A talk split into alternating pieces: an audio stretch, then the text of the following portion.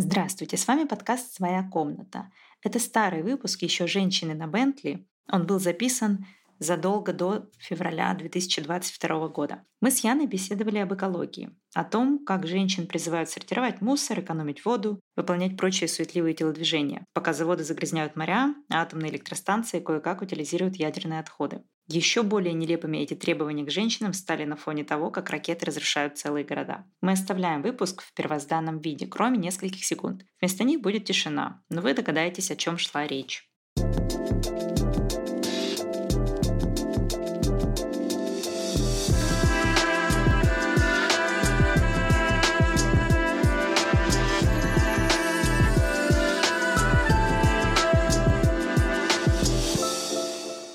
Это подкаст «Женщина на Бентли», в котором мы обсуждаем все то, с чем в жизни сталкивается каждая женщина. Отношения, карьеру, женский взгляд на культуру и политику. Мы — это Яна и Наташа. Мы ноунеймы из интернета, не эксперты ни в чем, как это сейчас принято. Мы просто две женщины. В любой ситуации мы ставим на первое место интересы женщин. В этом выпуске мы поговорим о том, как легко заставить женщину спасать планету в ущерб себе.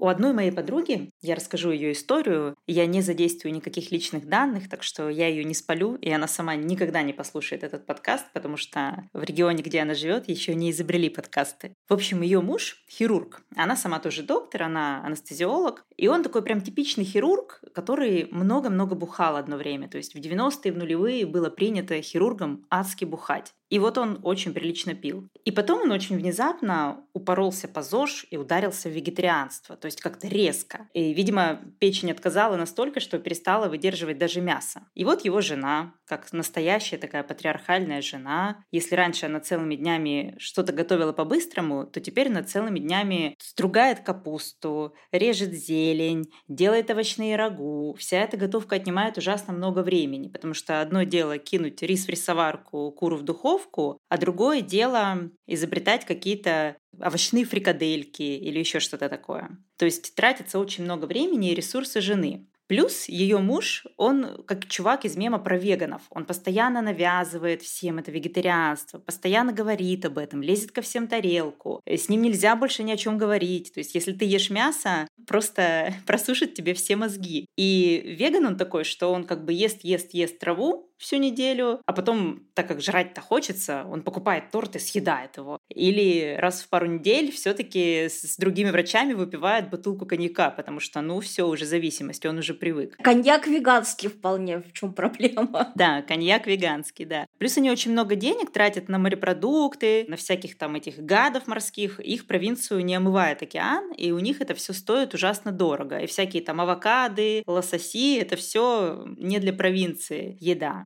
Причем это не единственная история в моем окружении. У меня трое таких вот знакомых, где муж стал вегетарианцем, но он не хочет, э, как козлик, выходить из дома и щипать травку у дома, а он заставляет жену готовить в промышленных масштабах кучу вегетарианской еды, потому что малым количеством травы ты не наешься, еды надо готовить много. Естественно, он заставляет жену и ребенка тоже не есть мясо. То есть, если у женщины какие-то привычки, то это ее личные привычки. Если у мужа какие-то привычки, то они распространяются на всю семью. Поэтому его ребенок, его жена так же, как и в остальных семьях, они все перестали есть мясо. Они все теперь вегетарианцы. Кстати, да, вот часто бывает так, что если у жены какие-то ограничения по питанию, то она готовит отдельно себе, отдельно мужу. Если у мужа ограничения по питанию, то она ест то же, что он. Такое вот у нас равенство в семье. Но вообще женщины, в принципе, тысячелетиями мясо не доедали, даже когда мужики его ели, потому что кому там первый кусок? Работнику, мужчине, главе семьи. И это настолько вошло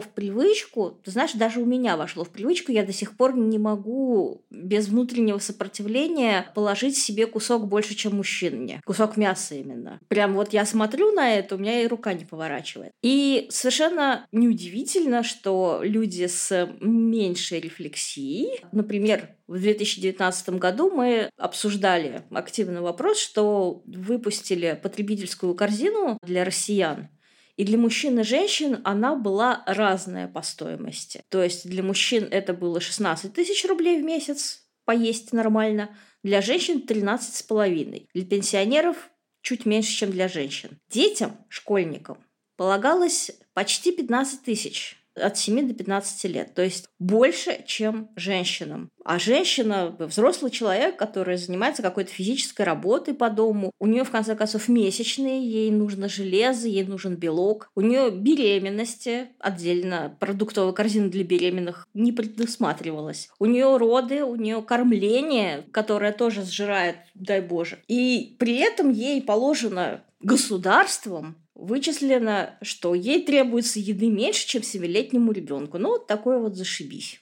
Да, у нас есть э, стереотип, что женщина должна есть как птичка. Ну вот я, как синичка из мема, которая ест сало, на первом свидании с мужем заказала четыре мясных блюда и сожрала их, и двойную порцию из шашлыка. И Муж не пикнул, он не сказал ни слова, потому что я очень худая, и он, наоборот, пытался откормить. Это не сработало. Но я как бы задала тон нашим отношениям, и я мясо жру очень много, и я себя не сдерживаю. Я в этом плане как саранча, я не стесняюсь. Я рекомендую всем женщинам есть побольше мяса. Кстати, первый в жизни салатик в ресторане я съела именно на свидании. То есть в каком возрасте я там начала ходить по ресторанам на свидание, вообще по ресторанам. Я приходила в ресторан, и, естественно, я заказывала, это какая-то роскошь, я заказывала что-то интересное, вкусное, необычное. Ну, чаще всего это было мясо, рыба, то, что дома не приготовишь так извращенски. Но когда я пришла на свидание, я заказала в первый раз в жизни этот салатик, ела его, смотрела на цену и думала, а какого хрена?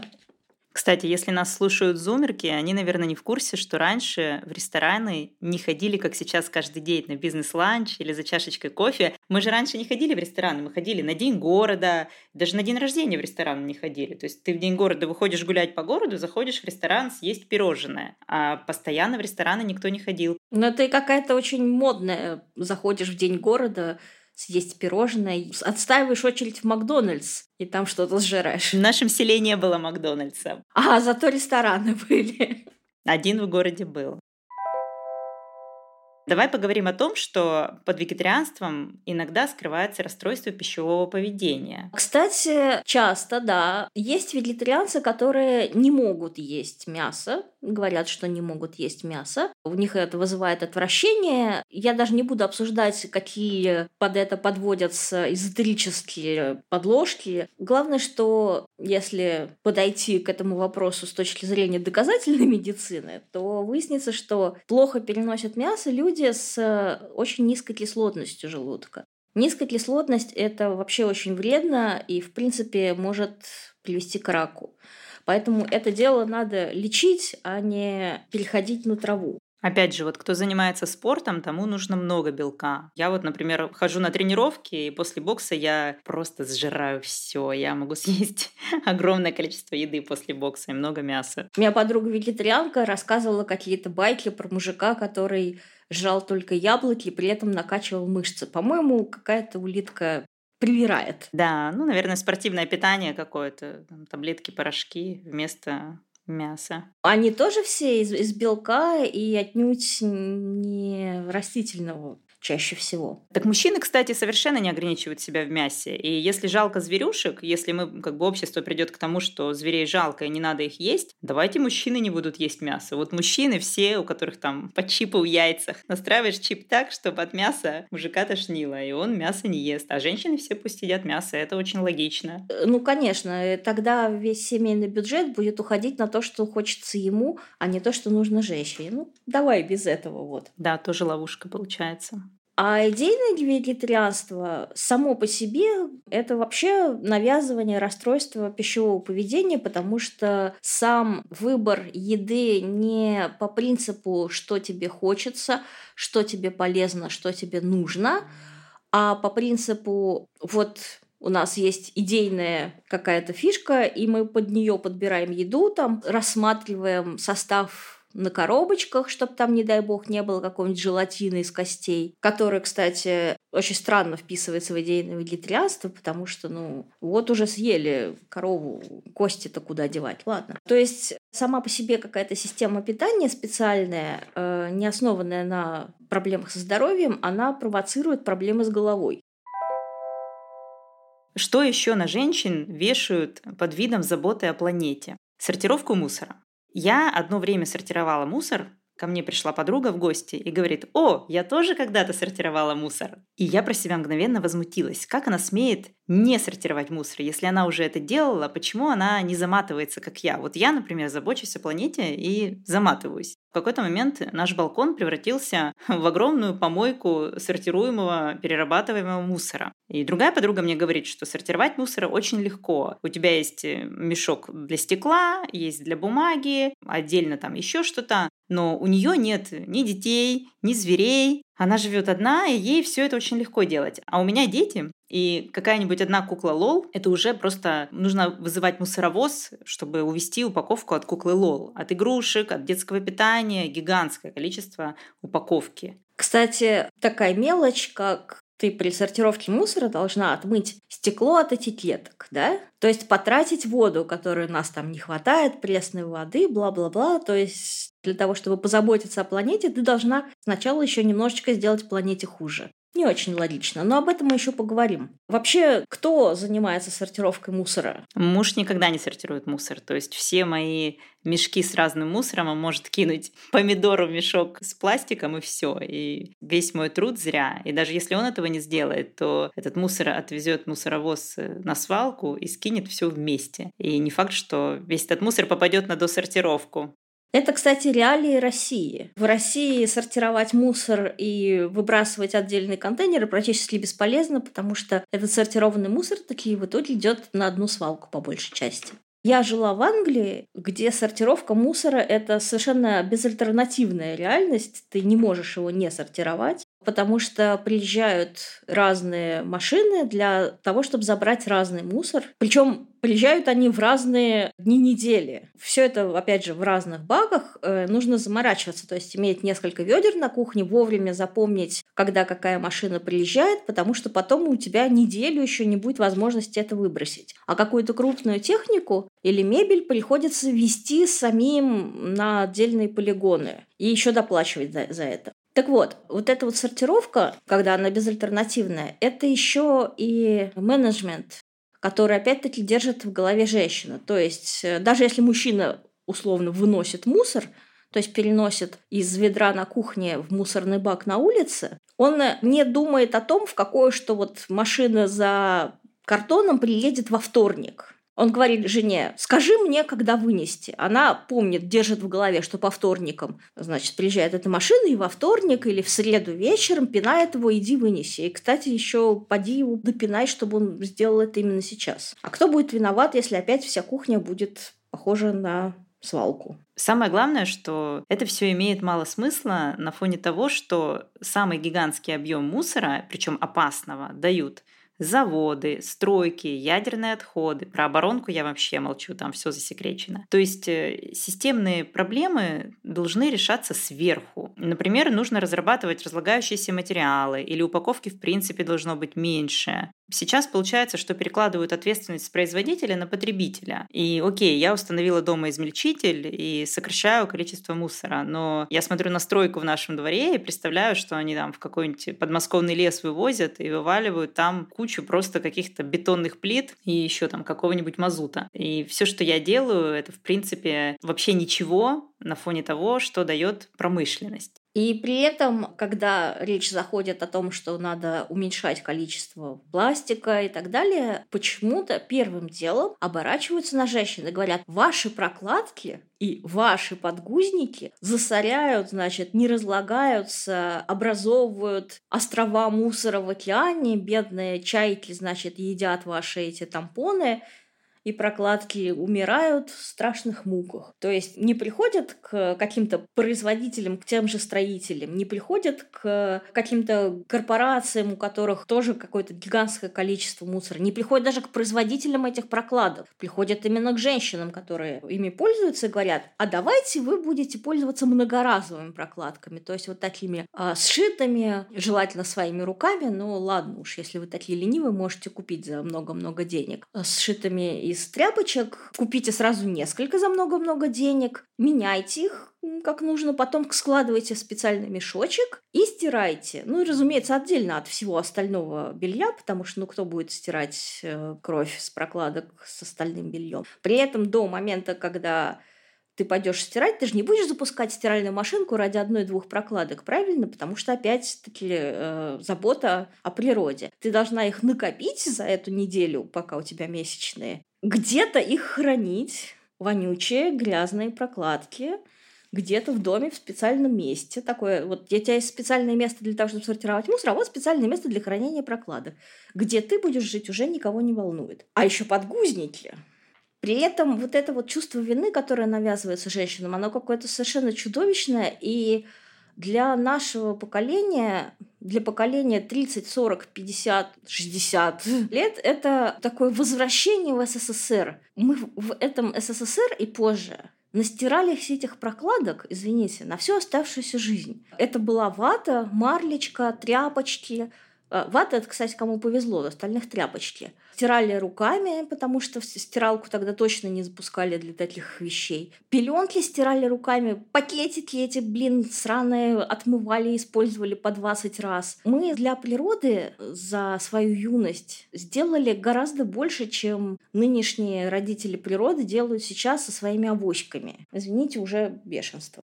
Кроме того, опять же, это противоречит тому, что воду нам тоже нужно беречь. Вся эта стирка всего этого добра, она вообще-то эту воду тратит, и химикаты, которые от этой стирки попадают в реки, они тоже не сказать, чтобы для них конфетки. Короче, чайка и так и так подохнет, или она подавится тампоном, или она подавится водой с порошком, или сливами с завода, или ядерными отходами. Но почему-то в смерти чайки винят именно женщин. Ну, женщинам очень легко навязать чувство вины.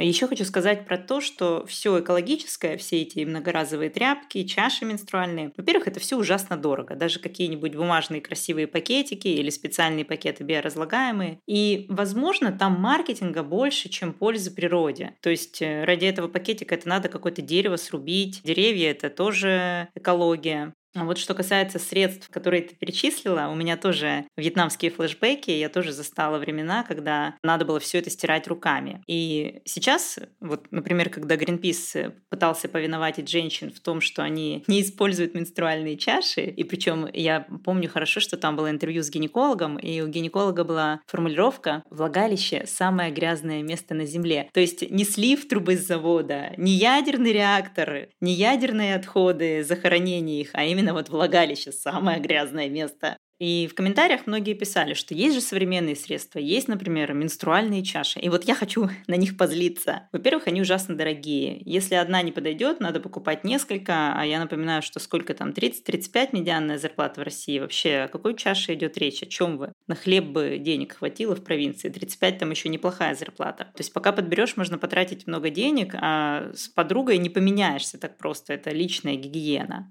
Во-вторых, многие женщины вообще не хотят в себя ничего пихать. В-третьих, я не представляю вообще, я вот сижу в декрете, и дома еще как-то осуществимо использование этой чаши. Но на работе, я помню наши офисные туалеты, да что там офисные туалеты, я как-то была в одном фешенебельном заведении московском, ужасно-ужасно модном, просто самым модном, и я пошла в туалет, с менструальной чашей. И вы знаете, там ничего не приспособлено для того, чтобы ее заменить. И просто весь туалет был в кровище, как будто бы там Декстер придекстрил кого-то. И умывальник был очень далеко, и в этом туалете был пеленальный столик, было все оборудовано для инвалидов. Но женщин которых половина населения, и так как это был туалет при музее, то женщин туда еще больше, чем мужчин ходит. На женщин там ничего не рассчитано. То есть наши туалеты сделаны для мужиков и их потребностей. И навязывать всем эти чаши, это как-то нелепо, при том, что обращаться с ними в дикой природе совершенно невозможно. И, в общем, Гринпис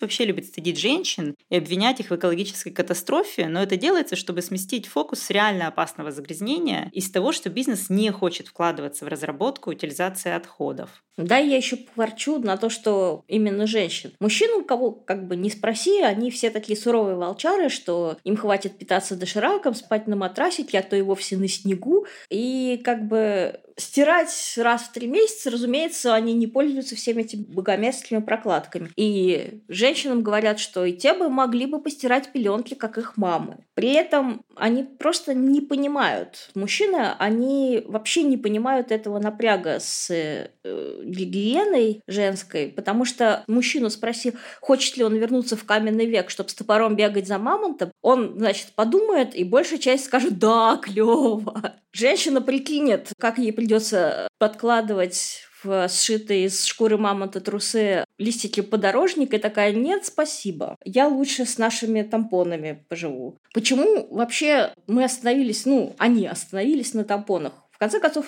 можно сделать многоразовую туалетную бумагу. Говорят, кстати, есть для совсем извращенцев, но ее почему-то не рекламируют, в отличие от многоразовых прокладок. А что там, тряпочка, вытерся, постирал, в чем проблема? Своими руками. Между тем, кстати, э, есть совершенно прекрасное экологичное решение этого вопроса с туалетной бумагой, это гигиенический душ, который рядом с унитазом, но его не проектируют опять-таки не рекламируют и пользуются им только в мусульманских странах. Несмотря на недостаток пресной воды, допустим, в тех же Эмиратах везде вот эти гигиенические души есть. То есть они не пользуются туалетной бумагой и как-то вот... А маски?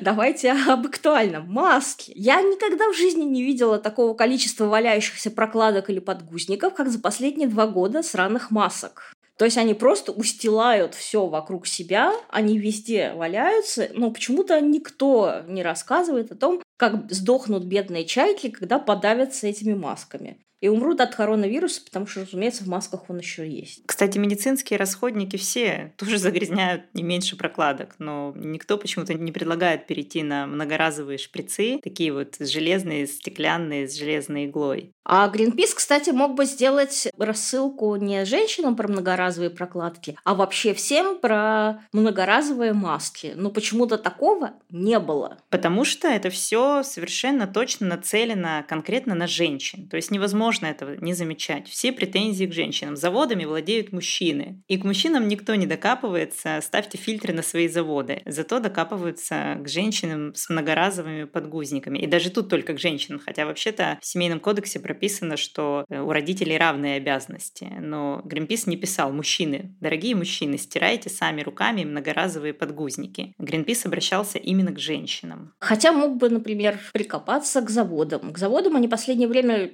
перестали прикапываться вообще. Их интересуют только конечные потребители, которые ни на что повлиять не могут. Между тем, конечные потребители тоже кое в чем хотели бы более экологичных вещей. Например, вот техника. Я помню в далекие-далекие времена такая вещь, как запрограммированное старение техники, которая типа через пять лет перестает работать, это было что-то вроде теории заговора. Об этом писали в журналах, почему-то говорили, что в Японии такой вот специальный есть э, в видеомагнитофоны вставляют такую специальную плату, которая вот время отсчитывает, как пять лет прошло, так сразу видеомагнитофон ломается. Пять лет это, кстати, было очень оптимистично. Потому что сейчас вот это запрограммированное старение уже не то, что не теория заговора, это наша повседневная реальность. У меня стиральной машине в этом году исполняется 21 год. Она в Америке уже может покупать алкоголь и ходить в бары. Вы когда последний раз слышали про технику, которая проработала дольше пяти лет, про те же стиральные машинки? Даже запешенные деньги какие-нибудь Миели работают вот те же пять лет, а потом начинают сыпаться. Я просто счастлива, что вот она у меня до сих пор стоит, и не хочу ее менять ни на что новое